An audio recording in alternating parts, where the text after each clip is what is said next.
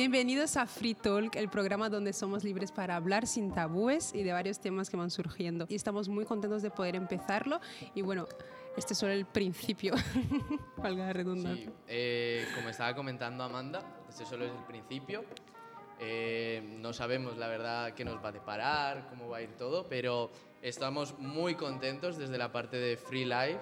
Tanto sé que Debbie, nuestra pastora Debbie, los pastores Meriño y Denise estarán muy contentos. Eh, me presento, yo soy Juanda, ella es Amanda, la gran mayoría que nos siguen en Free Life nos conocen. Así es. Sí que también daría paso ahora para presentar a nuestros otros compañeros de viaje, Brian y Luigina. Hola, buenas tardes. Bueno, mi nombre es Luigina y estoy muy, muy emocionada de poder estar aquí con ustedes también compartiendo este momento tan tecnológico y, y, bueno, primera vez también para mí, pero también estoy emocionada. Dios los bendiga a todos y les presento aquí a este chico tan guapo. Mi nombre es Brian, ya Juan David ya, había, ya nos había presentado, pero bueno, Sí, da ya igual. todo. Mi nombre es Brian. Para que sepan de quién es la voz. Mi ¿no? esposa y, y nada, muy contento de estar aquí y sé que esto va a ser espectacular, tanto para las personas que nos están viendo, que nos van a ver, o tanto para nosotros también, ¿no? Vamos a aprender nuevas cosas y vamos a salir muy bendecidos. Bueno, sin más preámbulos, vamos. Cuando estamos organizando el primer episodio, cómo lo íbamos a hacer, de una eh, vino en mi corazón. Decimos, vamos a contar con un invitado especial. Sí. Y como no sé, yo pienso, un invitado que tiene una luz, como dicen, eh, eh, propia. En el caso, contamos hoy con nuestros invitados, Alirio y Mónica, parte de la Iglesia CPN, hermanos, y bienvenidos. Bienvenidos. Bueno, pues muchas gracias por contar con nosotros para este proyecto y para que sea el primer programa de muchos. Y pues como ya has dicho tú, eh, yo me llamo Alirio Roldán Carvajal, eh, soy de Colombia y pues aquí vengo con mi futura esposa. Ya, ya dando primicias, primicias. Eh, nah, yo soy Mónica. eh, No pasa nada. Bienvenida, Mónica. No pasa nada. gracias. Nada, estoy muy agradecida por la invitación, por estar aquí y eh, sé que va a ser un momento maravilloso para edificar a las personas. Tenemos algo muy bonito que contarles, fuerte, pero sé que va a ayudar a muchas personas y estoy feliz y agradecida por estar aquí. Les doy las gracias por la invitación y ya está. El- en el momento que estábamos haciendo la escaleta, un poco preparando todo, cómo iba a ser el, el guion, la verdad es que tenemos siempre el guion, pero después nos gusta que dejarnos fluir. Fluir. Me acuerdo que comentaba con Brian esta semana, vamos a preparar unas cositas, pero después Sí, esto pero aquí luego- sin filtro, digámoslo, con un cuidado como hay que tener, pero sin filtro. Entonces, el nombre de este episodio le habíamos llamado como el antes y el después. Y fue que dijimos, mm, nosotros que conocemos un poco la historia, eh, en el caso de ustedes, y yo creo que todos hemos tenido siempre un antes y un después. Sí. En- a mí me vino como a la mente un pequeño resumen, porque siempre decimos, siempre hay un proceso del antes y el después. Hay algunas personas jovencitos o no tan jóvenes que siempre dicen, ah, pero es que la vida es un suceso de procesos, de batallas. Entonces, yo- a mí mi padre siempre me ha dicho algo que es como, los procesos son necesarios y pueden parecer duros, pero son temporales. Entonces, yo creo que mm, como que dimos en el clavo para el primer episodio y estar aquí con ustedes también es un honor y me siento muy contento de estar con todos. También tenemos un equipo por detrás, así que antes de, lo pensaba hacer más adelante, pero nosotros mismos y ustedes en casa aplaudan aquí a los, al ingeniero de sonido, a las personas en realización. A- Gracias. A la de la foto. A la de las fotos, los vídeos. A la del maquillaje. A todo, el maquillaje, maquillaje. todo. Entonces, es un privilegio, la verdad, y poder hacer todo esto.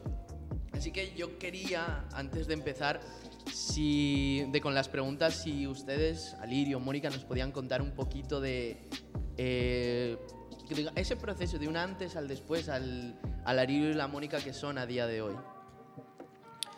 Bueno, yo podría decir de que a ver, aunque ya había conocido del Señor hace más de 15 años, eh, por X y motivos, por trabajo y cosas, llegué aquí a España y me aparté un poco. Pero hubo un suceso pues que marcó mi vida, del cual vamos a hablar ahora en un momento, y fue algo muy fuerte porque es algo como de decir la muerte, básicamente. Entonces, así como tú lo hablas, un antes y un después, yo también diría como una vuelta de 180 grados, ¿sabes? Como de, de la muerte a la vida, como del antes al después. Y entonces creo que, que eso, ese fue el, clic que, que hizo cambiar en mí, tocar a más gente, cambiar a ella y que también lo que ella pasó tiene lo suyo. No sé si quieres añadir algo. Pues del antes, eh, bueno, quiero decir que ahora soy muy feliz, estoy agradecida porque a veces digo, bueno, fue un momento muy duro, pero a la misma vez, gracias a- al accidente de él, estamos aquí, porque digo, si no, no, no, no creo que, que estuviéramos, la verdad. Eh, yo le decía a él en algunos momentos, vamos, vamos, vamos a la iglesia.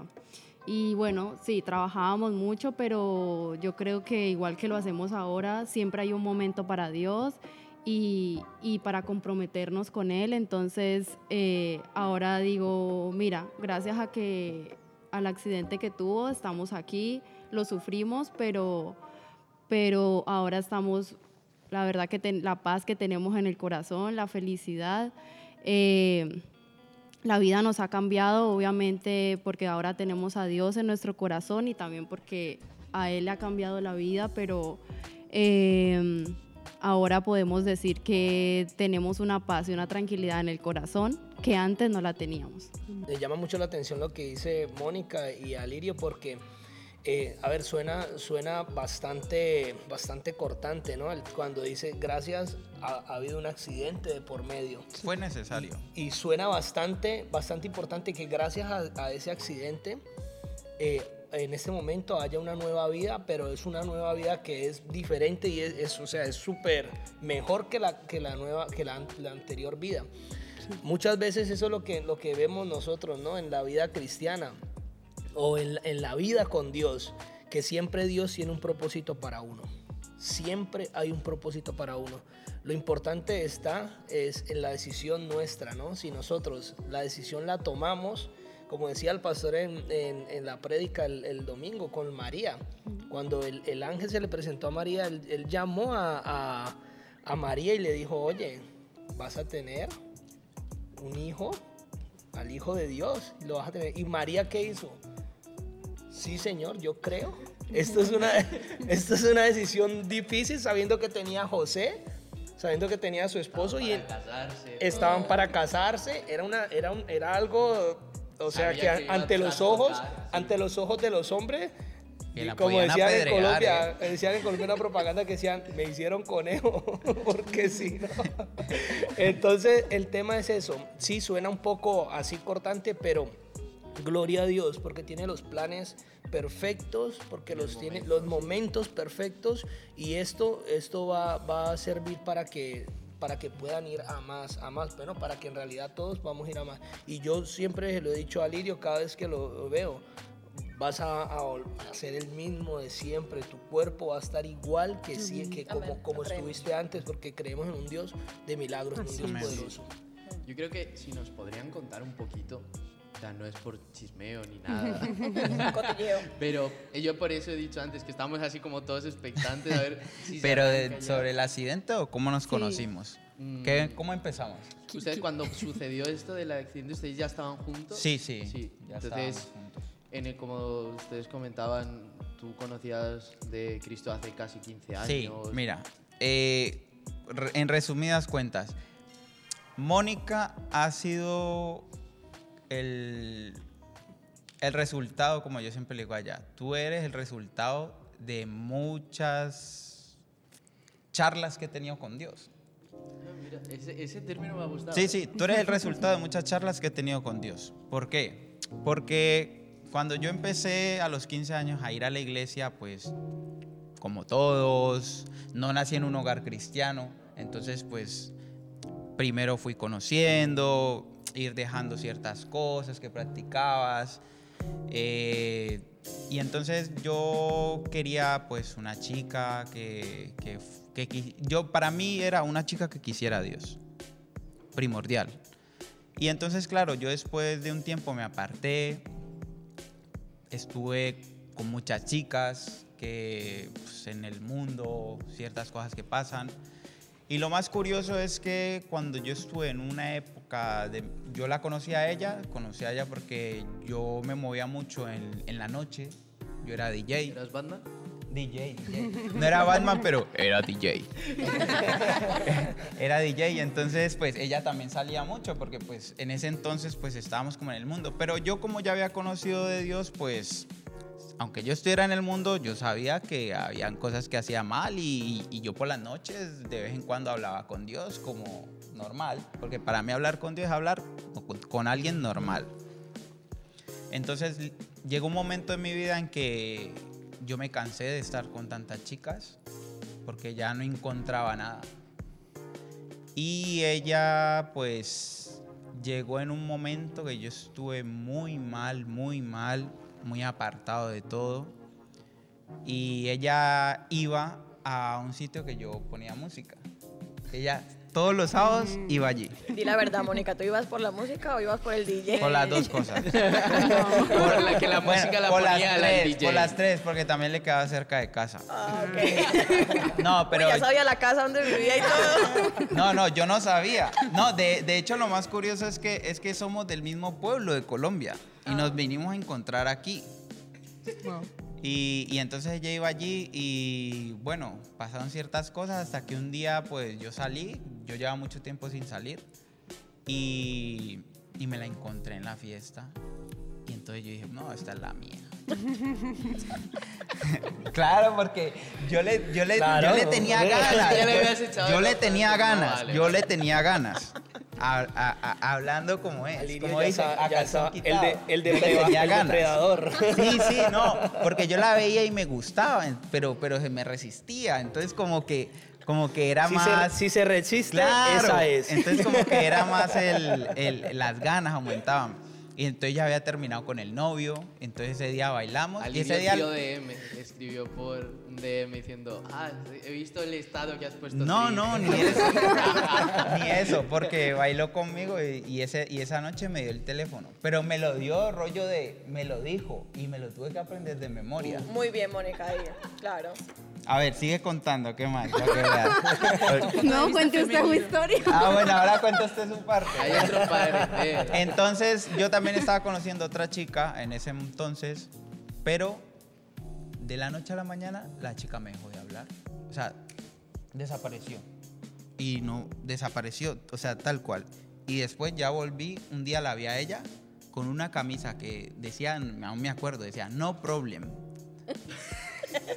No sé, es que me acuerdo de esas bobadas. Yo Decía, creo no que la, la problem". versión de Mónica en- ya va a decir por qué la otra chica dejó de sí. hablarle. No, ella estaba trabajando, ella estaba en el trabajo porque ella trabajaba en un centro comercial y estaba con esa camisa. Entonces yo la vi con esa camisa, entonces le escribí un WhatsApp. De- yo le pedí el número y yo le escribí como a la semana o a los 10 días.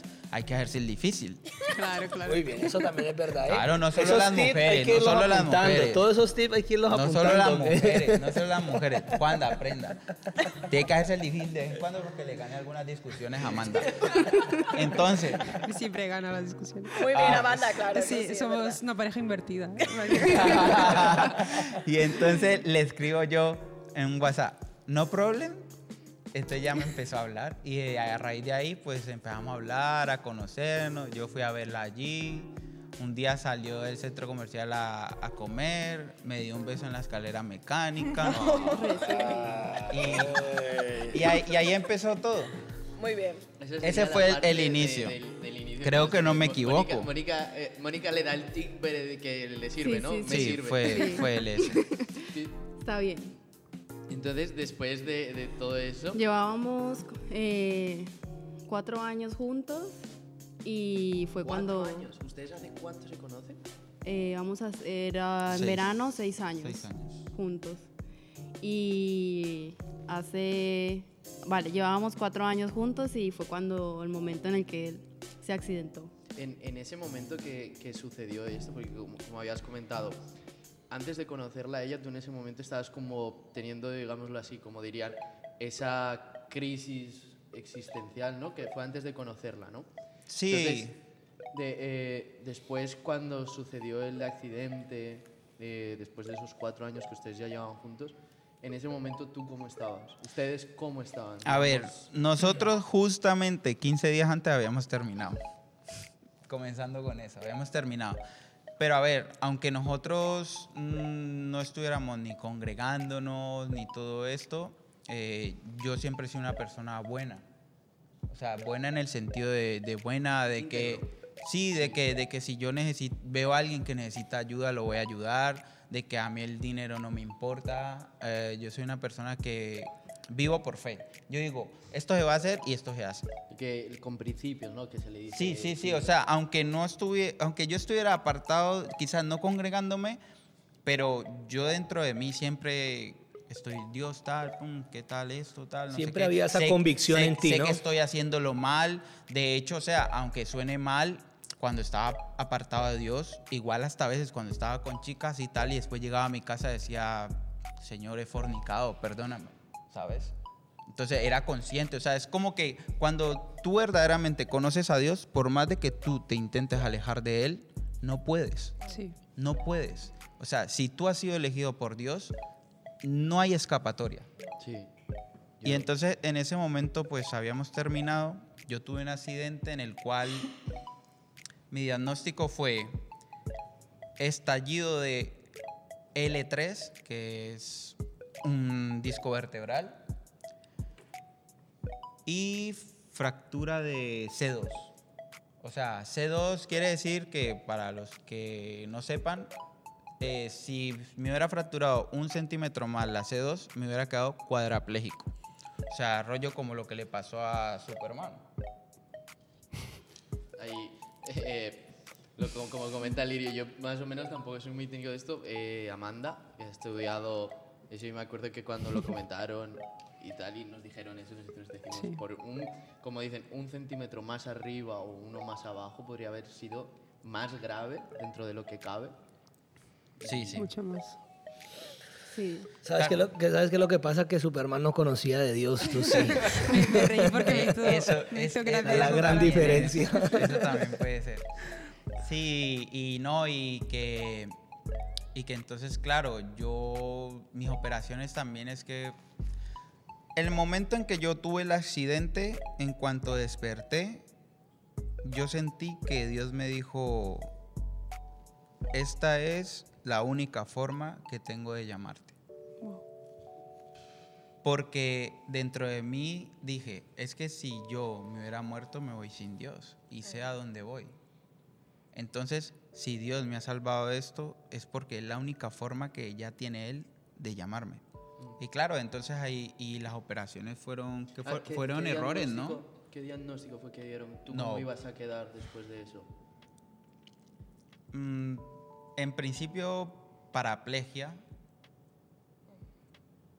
Y después no sabían si tenían que operarme la, la C2, ¿no? Eh, ¿no? bueno, sí, lo que pasa es que, eh, a ver, él, él estaba muy apartado de, de Dios porque yo también lo habíamos, habíamos terminado porque yo había hablado con él de, de muchas maneras y él a mí pues no, no, no me hacía caso, entonces... eh, yo dije, bueno, pues eh, ya no, mm, no sigamos con esto porque si es tu decisión, entonces si tú estás, si tú tomas esa decisión de que tú quieres seguir ese camino, es tu decisión y yo dije, no puedo seguir ahí porque me- al final me voy a hacer mucho daño y, y ya estaba pasando por un, por un momento muy, muy complicado y, y lo notaba él eh, demasiado, demasiado apartado y, en- y muy en el mundo.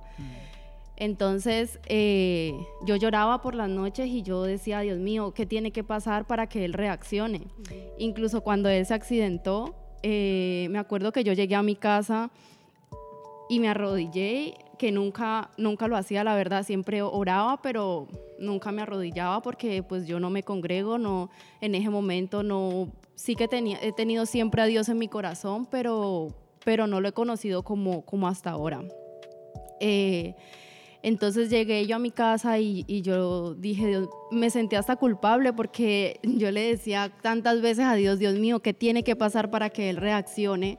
Porque nosotros ya teníamos eh, un futuro hablado, pero Él no reaccionaba. Entonces eh, me daba pena que, que, el mundo lo estuviera jalando más que lo que nosotros teníamos. Claro, ver, esa lucha, ¿no? Digamos, sí. en el caso de, eh, como eh, más uno que conoce diciendo queremos esta estabilidad y mm. en el caso, como estaba comentando Mónica, no, supongo de ver como diciendo tenemos algo hablado, un futuro, sabemos que esto es lo bueno, o sea, eso yo creo que es muy complicado también, sí.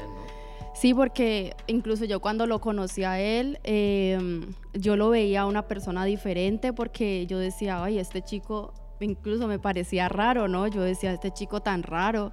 Y, y, se sabían muchos versículos de la Biblia y, y yo podía hablar con él de Dios.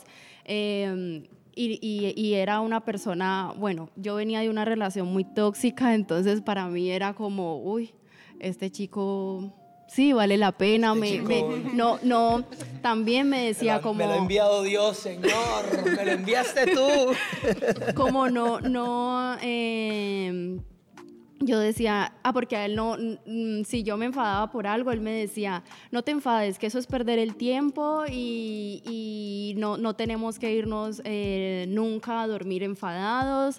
Entonces, yo, mm, vale, pues y ya, eh, de verdad aprendí y nos enfadábamos muy, muy pocas veces. No duermo. no duermo. no, eh, no. ya sabe lo que, ya sabe lo que les está, está dando puntaditas, ¿eh? Esas son las pequeñas directrices que luego forman la pareja. Bueno, tú, tú ya vas mirando. ah, sí. Hay un meme, lo van a poner por aquí. Un TikTok. Ah, no, lo ha puesto allí. Es de admirar y como decía Mónica, ella decir, muchas veces oraba, muchas veces eh, tener esa carga, yo creo que es, es digno de admirar. Sí, y no, y aparte que, que, o sea, que así como ella decía que qué tiene que pasar, eh, yo a día de hoy, o sea, si es que la gente, porque ahora me ve así, pero no ha visto los dos años en los cuales no he podido caminar, no he podido orinar, me ha tenido que ella cambiar los pañales, así de claro, eh, que ha tenido todo que evolucionar poco a poco y, la, y, la lucha, o sea, y afortunadamente yo soy una persona que, que lo que viene siendo la actitud Siempre, o sea, yo he siempre familiarizado la actitud como el, con el libre albedrío. O sea, Dios te da libre albedrío. Entonces es como que te da la actitud. Porque es lo único que el ser humano puede controlar al 100%, la actitud. Tú puedes ver cuando cae la lluvia, cómo te lo tomas. Ah, me mojeo. Qué rica la lluvia. ¿Sabes? Entonces la actitud es algo que es lo único que puedes controlar. Entonces, por ejemplo, ellos me veían, yo sé que ellos me veían ahí postrado y, y quizás se iban mal. Pero yo dentro de mí mismo yo decía, antes estaba en el mundo bien y caminaba bien, pero ahora voy a estar paralítico, pero voy a caminar espiritualmente bien. Entonces son cosas que, que, que, son controversias, que no se entienden, pero yo le daba gracias a Dios por lo que me pasó. Y yo les decía a ellos, yo los veía que ponían tristes, no, no se preocupen, tal. Yo podía mover solo un, un poco el pie y, y, para mí yo ya eso era felicidad.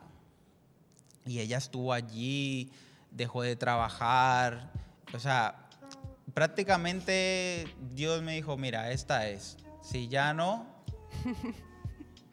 Eso fue una prueba de amor que Mónica y estuvo Increíble. al pie del cañón, por así decirlo, y de admirar, porque no conozco, no pero... todas las mujeres lo hacen, ¿eh? Eso, en ese momento, porque lo que acabas de decir tú, que has quedado totalmente postrado y que ella tenía que hacer todas esas cosas, pues como que, guau, Mónica es la que es, es la No, preferida. eso- Incluso- esos, son, esos son dos milagros, ¿eh? Primero, Sí, sí, que haya aparecido ella y que se haya quedado ahí contigo y después que Dios no, te y haya es que habíamos terminado.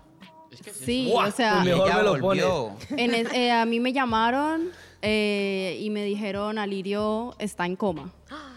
Entonces yo vivía justo al lado del Hospital General y yo no, no me lo pensé, o sea, simplemente me levanté corriendo, me fui al hospital y, y me dijeron que no sabía qué iba a pasar porque estaba en coma. Entonces esperamos un- unas horas ahí en urgencias hasta que nos dijeron que ya, que ya había reaccionado, pero que tenía muchísimas contusiones en todo el cuerpo, que no, sab- que no sabían eh, qué lado iba a tomar los pulmones, todo lo que él se había golpeado, no, sa- no sabíamos. Eh, que porque los golpes, bueno, en el momento en el que se dan, pues pues aparentemente pueden estar bien, pero luego pues si se dan la Claro. cara no sabe uno lo que lo que va si va a haber una hemorragia o lo que vaya a pasar. Claro, y, y esa fue otra que, perdona que te interrumpa, amor, esa fue otra que, que dijeron que el esternón me había no sé qué cosa, otra parte del pulmón encharcado, otro perforado, Sí, todo eran malas noticias. o pero, sea, pero a los tres, a los tres días eh, todo se curó solo. Wow. Todo Sí. se curó solo, no sabían cómo, se curó bien. Y también hubieron, yo creo que algunas negligencias, porque a mí me tuvieron que operar cuatro veces en tres días. Eso fue hasta un día que fue, no, él está en operación, ya salió, no, que lo han vuelto a meter. O sea, me tenían ahí y porque de una operación, yo cuando entré, yo movía mis dos piernas. Fue primera operación, dejé mover una. Segunda operación, dejé mover las dos. Y ya después me cogió otro hombre que de hecho se llamaba ¿cómo? Mel- Melchor. Melchor, como un rey mago.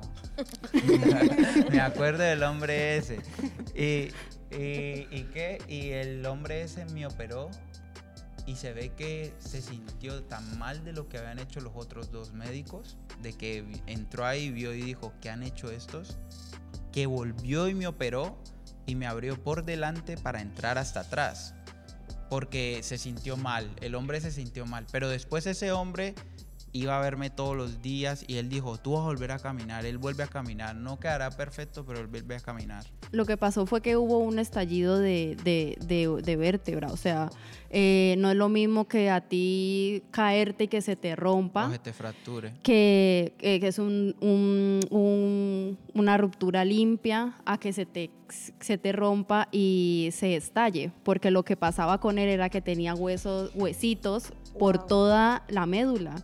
Entonces, claro, eh, a él lo operaban y, y seguía con esos huesitos en la médula, en la médula, y claro, imagínate ahí sacando pues de donde podían y luego eh, también nos dijeron, es que en una de las operaciones, primero le, le pusieron unos tornillos que le mucho. apretaban un montón, porque él eh, salió de la operación arqueado.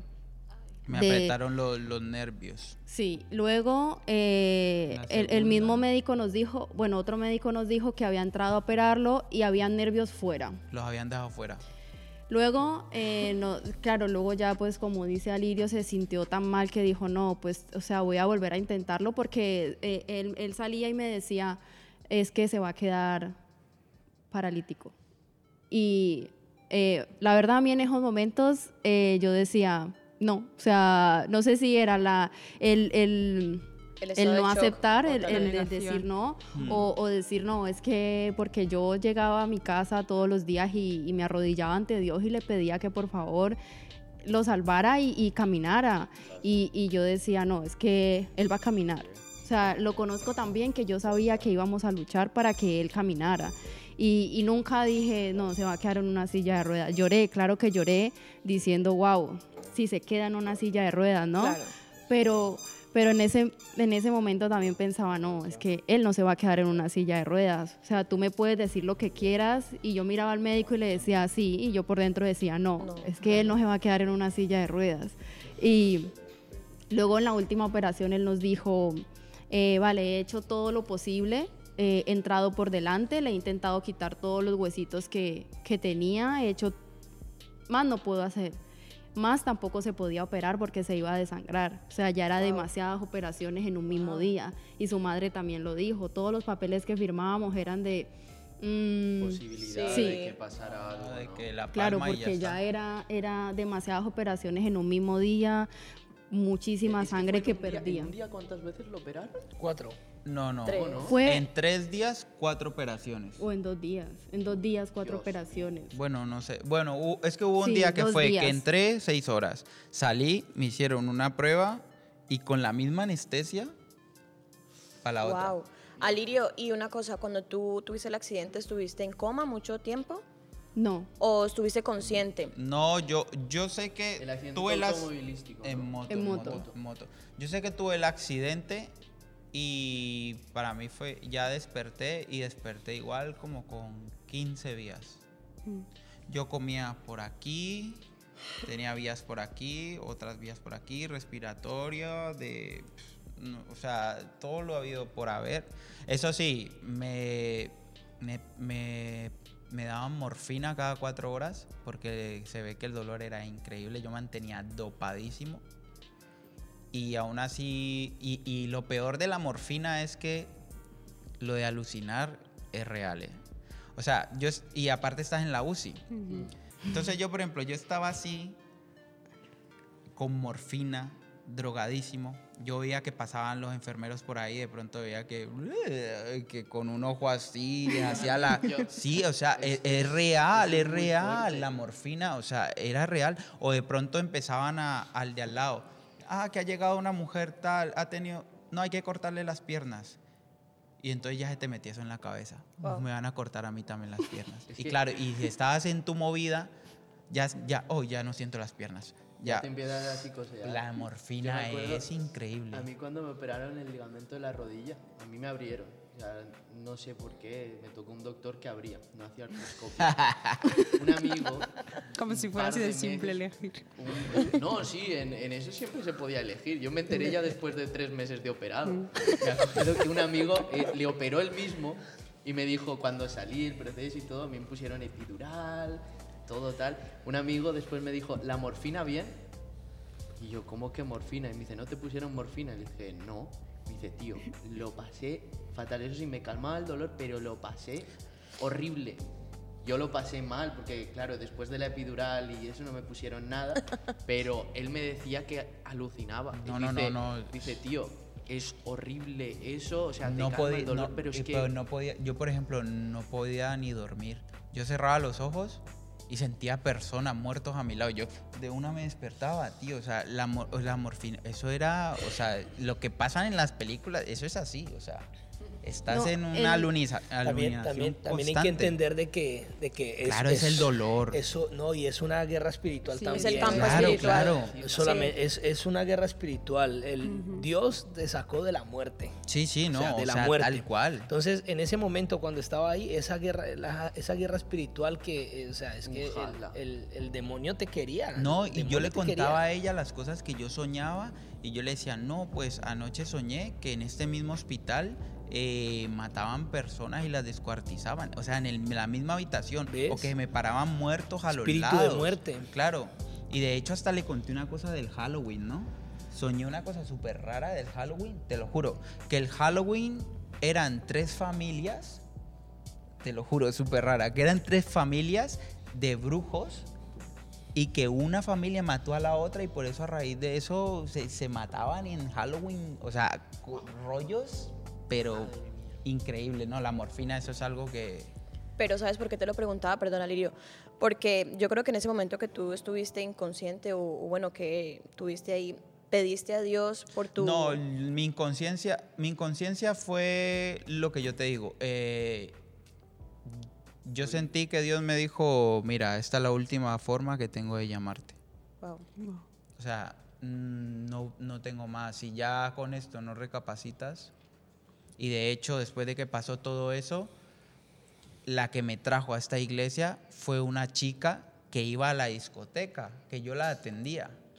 Y ella fue la que me trajo aquí. Pero yo después de eso salí, quería ir a alguna iglesia. Y conocía, porque pues... Pero, pero no me dio por volver ahí. Mónica me dijo de otra, que iban sus primos.